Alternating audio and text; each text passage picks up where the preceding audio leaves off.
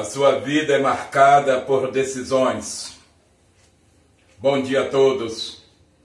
Que a paz de Deus, que excede todo entendimento, guarde o teu coração, guarde a tua mente e a tua alma em Cristo Jesus. Uma palavra de oração.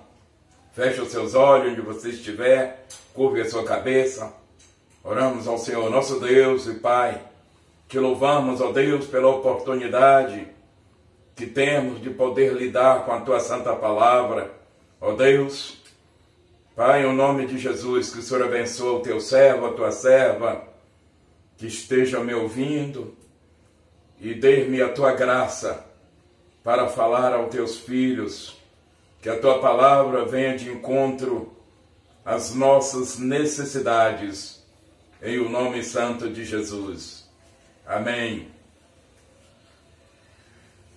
Meus irmãos, as nossas decisões não devem ser tomadas só por aquilo que vemos, mas, sobretudo, pela fé em Cristo, que morreu na cruz para nos dar uma vida abundante. Tudo em nossas vidas é baseado em decisões que tomamos. Em meio a toda essa circunstância de adversidades que estamos vivendo, decida em acreditar de que Jesus pode mudar tudo isso instantaneamente. Vamos ler a palavra de Deus nesta manhã. Fica no livro de Romanos. Livro de Romanos, capítulo 12, verso 1 e 2, que é bastante conhecido no meio, no nosso meio. Dois versículos tão somente. Rogo-vos, pois, irmãos, pelas misericórdias de Deus, que apresenteis o vosso corpo por sacrifício vivo, santo e agradável a Deus, que é o vosso culto racional e não vos conformeis com este século, mas transformai-vos pela renovação da vossa mente, para que experimenteis qual seja a boa, agradável e perfeita vontade de Deus. Glórias ao Senhor pela Sua palavra que lemos. Glórias a Deus. Glórias a Jesus. Deus quer mudar a nossa mente, irmãos. Deus, não só a nossa mente, mas também a nossa visão, para que não vivemos somente o natural, mas que possamos experimentar todas as suas promessas, para que possamos experimentar um futuro promissor já no nosso presente momento. Eu conversava com um comerciante meio como que desanimado no contexto dos acontecimentos da política do nosso país.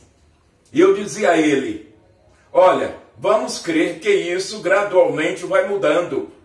Deus está trabalhando por meio das autoridades e esse espírito de corrupção está sendo destruído.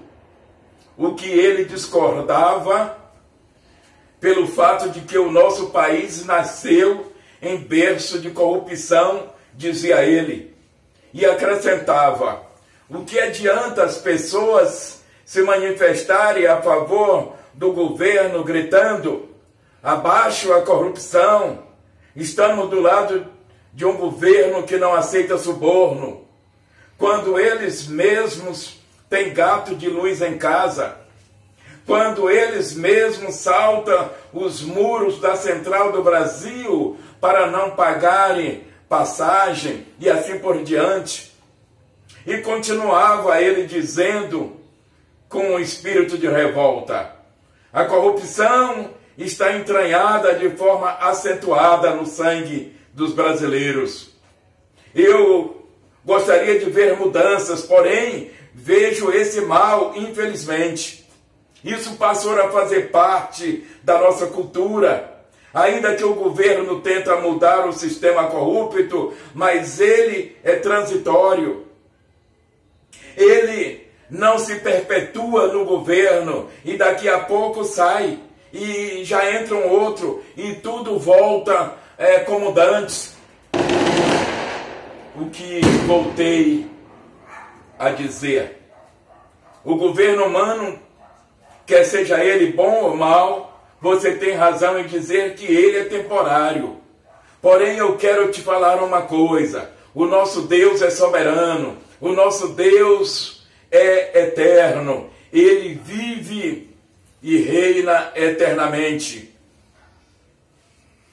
Temos que fazer a nossa parte, temos que decidir por mudar a nossa forma de pensar.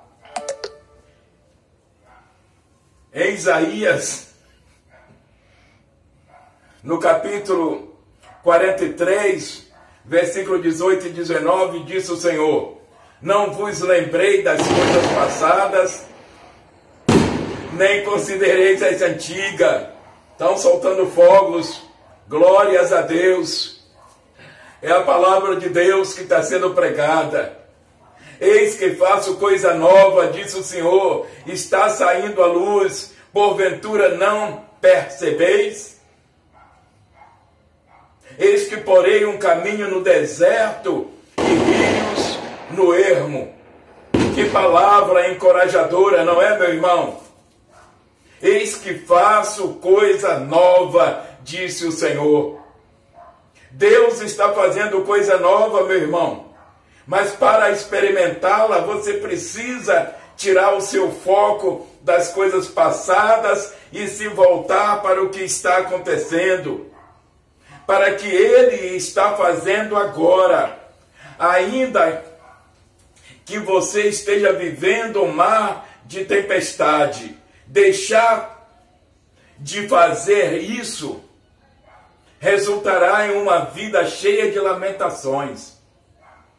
E isso não leva a lugar nenhum. Lamentações só levam ao sofrimento. Lamentar só vai prender você no passado e o manter focado nas coisas velhas. Mas Deus está fazendo uma coisa nova, meu irmão. E essa coisa nova que Deus está fazendo é justamente agora. Seja você uma pessoa que deixa as lamentações passadas para trás e venha para o presente. Receba as bênçãos que Deus tem para você hoje. E não desista de um futuro promissor. Ou melhor, aguarde um futuro com grande expectativa e não vos conformeis com este século, diz a palavra de Deus mas transformai-vos pela renovação da nossa mente, para que para que experimenteis qual seja a boa, agradável e perfeita vontade de Deus. E a minha pergunta é: como podemos experimentar a boa, agradável e perfeita vontade de Deus se não procuramos transformar-nos pela renovação da nossa mente. A sociedade, com a sua organização longe de Deus, quer impor sobre nós os seus próprios padrões. O crente tem que ficar esperto nisso, irmãos, como diz o, o, o jovem. Se não vigiarmos, gradualmente vamos passando a, a pensar e agir segundo seus ditames. Isso pode nos levar a uma modelagem segundo um determinado padrão, ou seja, moldar de conformidade com os padrões mundanos. E isso não pode fazer parte da nossa caminhada com Cristo, irmãos, mas sim procurar transformar-nos pela renovação da nossa mente. E essa transformação é segundo os moldes da imagem de Cristo Jesus. Não podemos conformar com as coisas erradas só porque todo mundo faz errado. Não podemos conformar com coisas erradas só porque faz parte de uma cultura, só porque está entranhada no sangue. Eis que o pecado jaz à porta, o seu desejo será contra ti, mas a ti cumpre dominá-lo. Deus aconselhando Caim, filho de Adão, lá no livro de Gênesis, no capítulo 4, verso 7. Você não é mais dominado pelo pecado, meu irmão. A tua vida será marcada pelas suas decisões. E decisões é algo que precisa tomá-las todos os dias. E volto a te dizer: decisões não devem ser tomadas só pelo que se vê ou pelas circunstâncias que se vive, mas, sobretudo, pela fé em Cristo. A fé é algo abstrato, é acreditar no que não se vê como se estivesse vendo. Jesus disse a Tomé: Você só crê porque você viu. Mas ele acrescentou, o Senhor Jesus acrescentou: Mas bem-aventurados que não viram e creram. Há milagres que não estamos vendo, irmãos, no entanto, estão pairando sobre nossa vida. E eu quero finalizar. Mas para finalizar, eu quero te dizer o seguinte: se você pudesse ver o mover de Deus a teu favor e não estas situações que te cercam, certamente, certamente você, meu irmão, já teria tomado outras decisões. As tuas decisões seriam totalmente diferentes das que você tem tomado. Fique com essa palavra. Procure renovar a sua mente para tomar decisões segundo a vontade de Deus. Que a palavra diz, ela é boa, é agradável e perfeita. Amém? Mais uma palavra final que eu não posso e nem devo esquecer e também lembrar a você, porque faz parte da nossa caminhada com Cristo, do nosso devocional, da nossa vida, ou, ou, até podemos dizer da nossa cultura. Honre ao Senhor com as tuas finanças e sem dúvida o Senhor o honrará. Amém?